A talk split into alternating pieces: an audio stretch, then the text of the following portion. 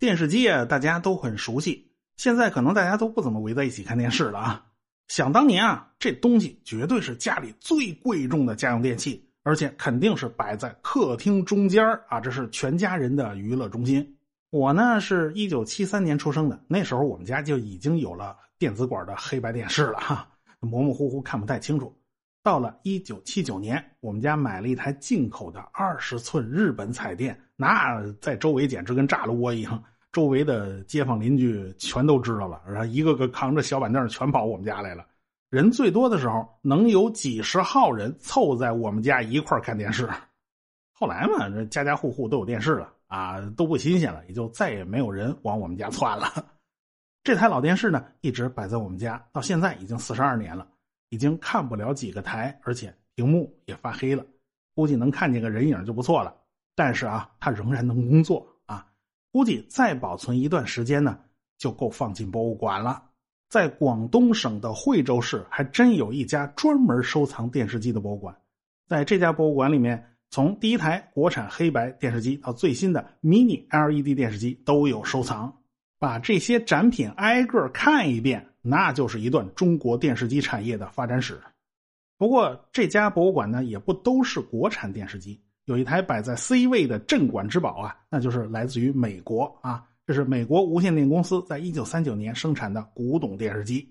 这东西看起来怎么都像个木头柜子，你不像家用电器，上面带抽屉、带柜门，那个柜子顶部中间啊能掀起来，能伸出一块屏幕啊。闹了半天，这电视还是一背投啊，主要是因为。这家伙的显像管只有五寸，你扣去了边角，还没现在手机屏幕大呢。它必须用投影的方式放大到十二寸。这东西当年在美国刚出来的时候，那也不便宜啊。能买得起电视机的，都是把电视机当高档家具请回家的。这台老古董能够远渡重洋跑到中国的博物馆里面当镇馆之宝，那背后是有一段故事的。在无线电广播技术出现之后啊。人们就已经确切的知道了，通过无线电设备实时传输复杂信号是一件可行的事儿，所以呢，就有很多发明家都在尝试啊，能不能用无线电信号去承载图像信息呢？其实，呃，有人发现，所谓的图像啊，就是一个一个的点儿组成的。那能不能用灯泡来表示图像上的点呢？然后用一种方法来控制每个灯泡的亮灭？那不就能显示图像了吗？在一九零九年，法国的发明家叫乔治·里格努克斯就做出了一个装置，上面啊装着八乘八，一共六十四个格子。它是用一种半机械半电子的方式来控制每个像素的状态的。最后呢，实现了用这个装置来显示数字字母，而且它还实现了每秒钟刷新一次图像的功能。其实这东西就跟现在那个电子显示屏的原理差不多啊。显示个数字字母还是没有问题的，其他的您就别想了。这个东西实在是太粗糙了，要传输比较清晰的图像，当时普遍采用的技术呢，就是机械扫描。这机械扫描啊，就跟那犁地差不多，是一行一行扫过去的，它不是一个点一个点刻出来的。所以呢，对于早期电视机，您就不能说有多少个像素，你只能说有多少根扫描线，这就是和现在数字屏幕最大的差异。虽然呢，这种方法也很粗糙，那好歹比灯泡强多了。为了获得更精细的扫描，有人想到了使用阴极射线管，缩写呢就是 CRT。阴极射线实际上就是一束电子流，可以用电磁场控制电子流的偏转，所以很容易实现精细而快速的扫描。一九二五年，日本工程师叫高柳健次郎完成了第一台基于阴极射线管的全电子电视机。这台电视机啊，实现了四十行的逐行扫描。它对外展示的时候啊，这个电视屏幕上显示的是一个日文片假名啊，就是个中文的单人旁嘛。这个黑白的小屏幕实在是太小了，所以高柳健次郎还在屏幕前面给加了一块放大镜啊。所以这招呢，不是马三立老先生想出来的啊。这台原型机对于电视机的发展那是相当重要，因为它一下子激活了各大厂商的呃想象力。让他们纷纷投入到了电视机的研发当中。在一九二九年，美国无线电公司 RCA 也趁着热潮啊，就正式下场了。早期的电视研发呀，进展都是比较缓慢的，其中一个原因就是这些厂家不仅仅要研究怎么把图像显示出来，还要研究如何摄像啊，如何传输图像啊。现在你可能觉得啊，这个直播系统呢要比录播要难，但是对于早期的广播系统来讲，直播更容易。你把电视信号发出去，然后找个电视机接收一下，这就 OK 了，是吧？你把信号记录保存，反而是一个头两个大的事情。所谓的电视剧啊，它也是直播的啊，那观众喜欢，打算再看一遍，就麻烦演员再演一遍。这都是在广播电视的历史上真实发生过的事情。早期的摄像机为了能够捕捉到清晰的图像，需要把拍摄环境的亮度提高到不可思议的程度。一个一百多平米的小摄影棚里边，要动用五十千瓦的照明设备啊，而且灯光还得是直接打到演员的脸上。这哪是摄影棚啊？这简直一烤箱！当时参与电视直播的演员，那是脸晒得滚烫，眼前一片亮光，啥也看不清楚，还得完成表演，实在是太难为他们了。为了对路人进行采访。那就必须提前开一台大功率的电视转播车过来啊！你就差把那防空部队的探照灯拉出来了。对于当时的从业公司来讲，每走一小步都有数不清的困难，遭遇到的困难也是五花八门，什么光学啦、电子啦、通讯啦、传媒啦，任何问题都有可能是从来没见过的。那唯一的办法就是逢山开路，遇水叠桥。谁叫你是开路先锋呢？一九三九年，美国无线电公司叫 RCA 啊，就公开展示了他们可量产的五寸黑白电视机。这台电视机呢，自带一套多波段的无线电接收机和一个可以把画面放大到十二寸的镜子啊。这个售价降低到只要两百美元就能购买一台，但是仍然没有多少人去购买电视机。原因是二战已经开打了，大家没空。到了二战结束以后的一九四六年，那经济已经逐渐恢复了，而且美国老百姓也有钱了，而且闲暇时间也多起来了，所以电视就迎来了高速发展的时代。但是普通老百姓所不知道的事情是，一直到一九四九年的时候，电视产业的先驱叫 RCA 公司，才终于在电视上获得了盈利。在上个世纪的八十年代啊，一次轰轰烈烈的全球化浪潮就开始了。先是在一九八六年的六月，美国通用电气花了六十二点八亿美元并购了 RCA 公司。到一九八八年，通用电气又把包含着 RCA 公司消费电子业务拆分出来了，然后整体打包卖给了法国公司汤姆逊。合着这公司在通用手里攥了两年啊，趁着热乎就给卖了。法国的汤姆逊公司成立于一八九三年，是法国最大的电子产品制造商。在收购了通用电气公司的消费电子业务以后，原来属于美国无线电公司的 RCA 品牌彩电自然也就被汤姆逊公司收入囊中了。汤姆逊公司是法国最大的电子产品制造商，也是欧洲电视产业的老牌公司了。在收购了 RCA 公司相关业务以后呢，这汤姆逊公司就直接晋升成了彩电行业当之无愧的巨无霸。就在汤姆逊公司收购 RCA 的第二年。在中国的广东惠州也发生了一件值得记住的事儿，那就是当时惠州电子通讯工业总公司的副总经理李东升决定，以后厂里所有的生产的产品都统一使用 TCL 这个商标。在那个年代啊，中国老百姓最喜闻乐见的家用电器品牌呢，就是什么三洋啊、松下呀、索尼呀、夏普啊这些日本公司。TCL 这个由三个字母组成的商标，不仅看起来像是一个国际品牌，也给 TCL 种下了一个全球化的梦想。这个梦想呢，是一直推动着 TCL 不断的创新和发展。啊，它分别在1998年打响了国际化的第一站，进入了越南市场；又在2000年成了中国销售量第一的彩电品牌。2003年的七月份啊。有一个非常机缘巧合的机会，这汤姆逊公司的 CEO 叫查尔斯·达哈利，在香港巧遇了已经成为 TCL 董事长的李东升。呃，和十四年前一样的是，这汤姆逊公司依然占据着美国市场的百分之十二和欧洲市场的百分之八，还是全球领先的电视机生产企业。这个时候的 TCL 已经成了中国彩电业的领跑者了。但是更加戏剧化的是，这位。达哈利在见到李东升之后，很快就不闲扯了啊！他直接开门见山的就问李东升有没有兴趣收购汤姆逊的彩电业务。虽说这个 TCL 集团当年在国内做的顺风顺水，但是算其总销售额也只有三百一十九亿元人民币。但是人家汤姆逊公司的彩电业务总销售额是一百零二亿欧元，你换算成人民币，那就是一千零五十六亿。让一个年销售额三百亿的公司去收购人家销售额一千亿的公司，这怎么看都有点不对劲呢。但是李东升居然就真的动心了啊！这不仅仅因为在两家公司业务合并之后，必然能产生一家全球第一的彩电制造企业，而且呢，汤姆逊公司在彩电、显像管、数字技术、影像显示等领域啊，是拥有超过三万四千种专利的，这也强烈的吸引着李东升。从电视机诞生之日起的所有技术积累，全部都被凝聚在了这些专利之中。这些专利能为将来 TCL 实现全球化的梦想打下坚实的基础。经过将近半年的马拉松式的谈判，双方的咨询公司呢，终于设计出了一个比较可行的并购方案。这是历史上中国公司首次兼并世界五百强企业。为此呢，TCL 也被誉为第一家能在国际舞台上与大型跨国公司竞争的中国公司。李东升呢，也就成了中国企业崛起于国际市场的旗帜性人物了。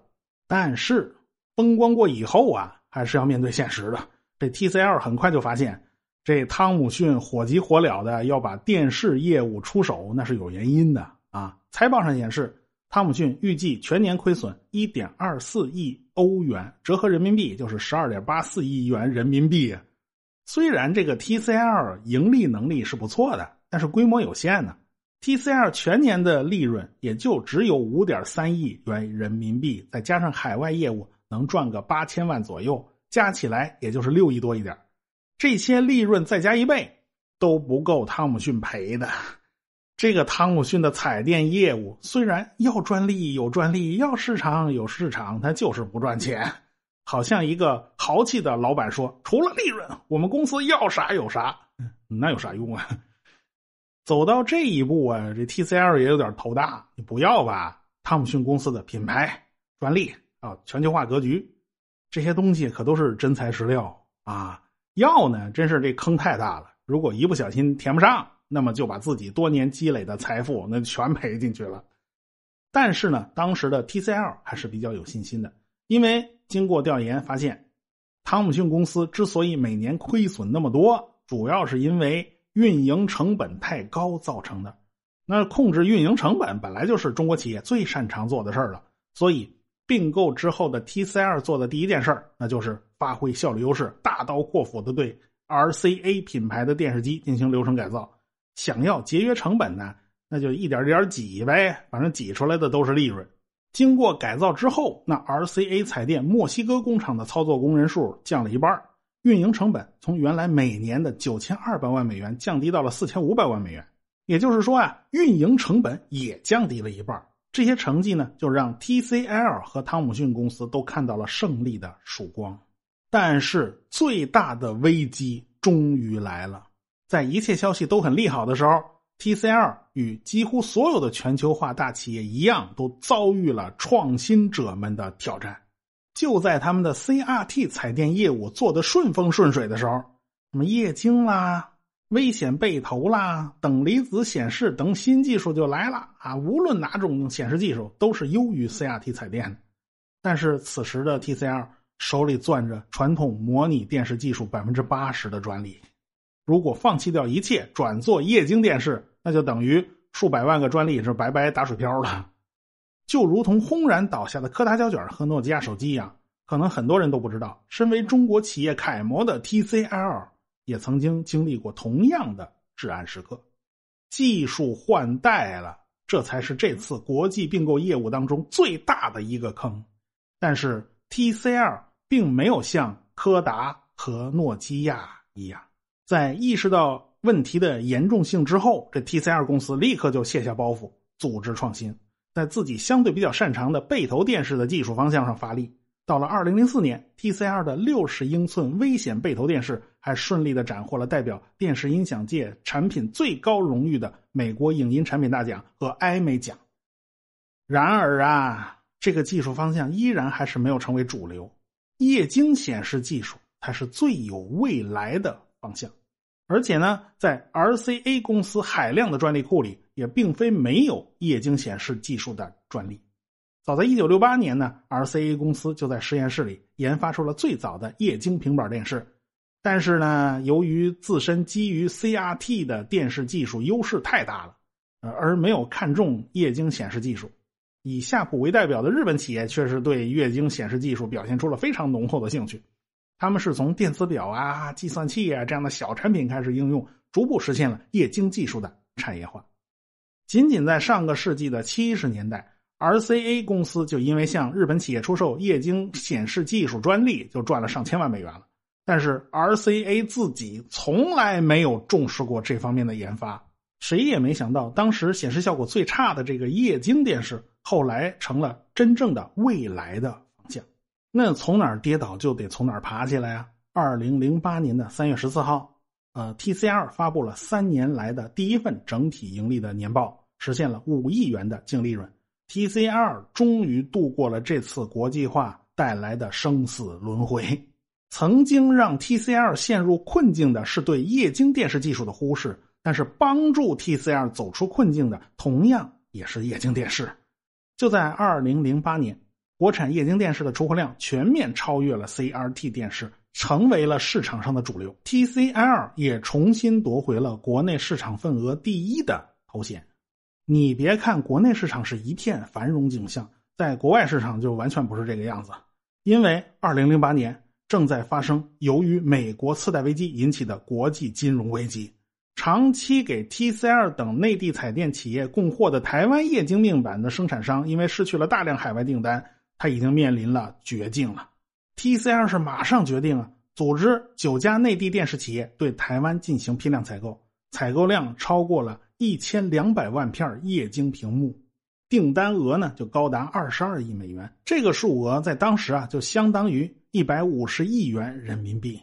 正是在 TCL 等等大陆企业的大力度支持之下，这个台湾的液晶面板生产商才从金融危机之中喘过气来了。但是万万没想到的是，缺乏液晶面板生产能力的中国彩电企业遭遇到了一次前所未有的卡脖子危机。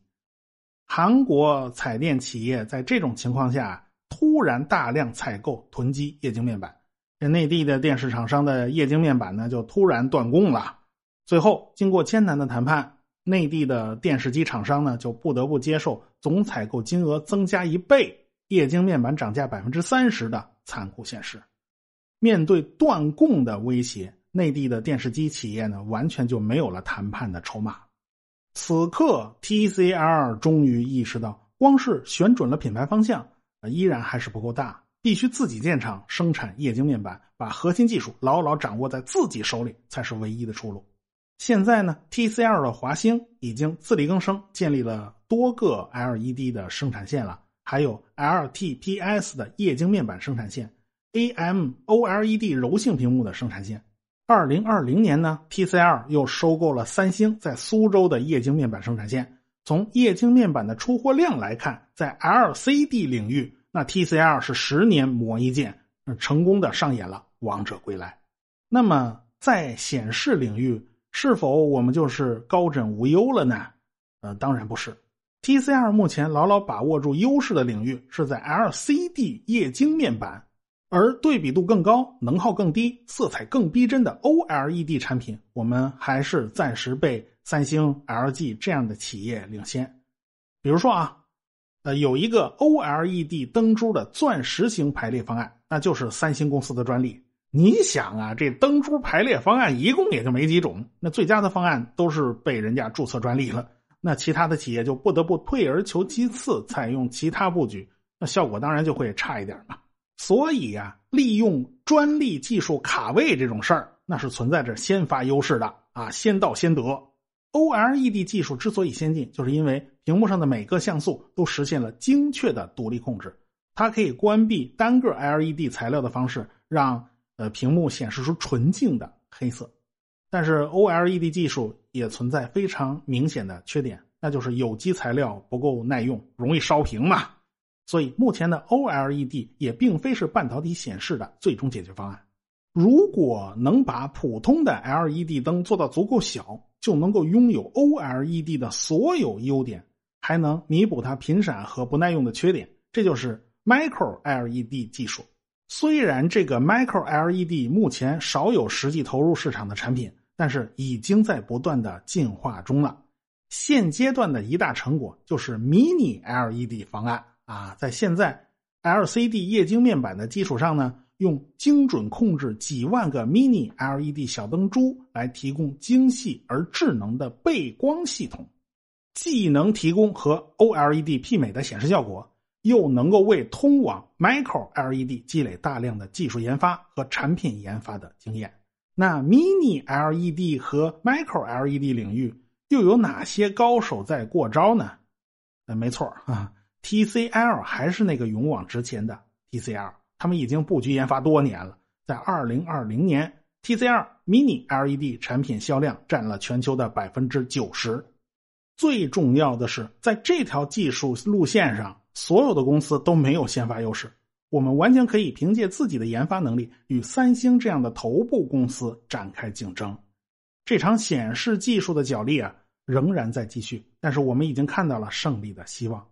也祝愿 TCL 这种。踏实奋进的中国企业可以早日率先抵达终点。以上我们讲的种种中国制造和科技角力的故事呢，其实都来自于一本今年出版的新书，叫《万物生生：TCL 敢为四十年》。对科技发展和电子科技产品感兴趣的朋友们呢，不妨读一读，呃，可以了解到很多有意思的故事。比如说，早期的国产手机是如何崛起的。TCL 的电视如何是在多个国外市场超过索尼和三星的？TCL 华星又是如何一步一步的快速成长，从突破卡脖子、打破缺芯少屏，然后呢又成了全世界数一数二的显示面板提供商？其中的辛酸、努力、喜悦，也带给我们很多科技和产业之外的人生思考。好了，我们下期接着聊啊。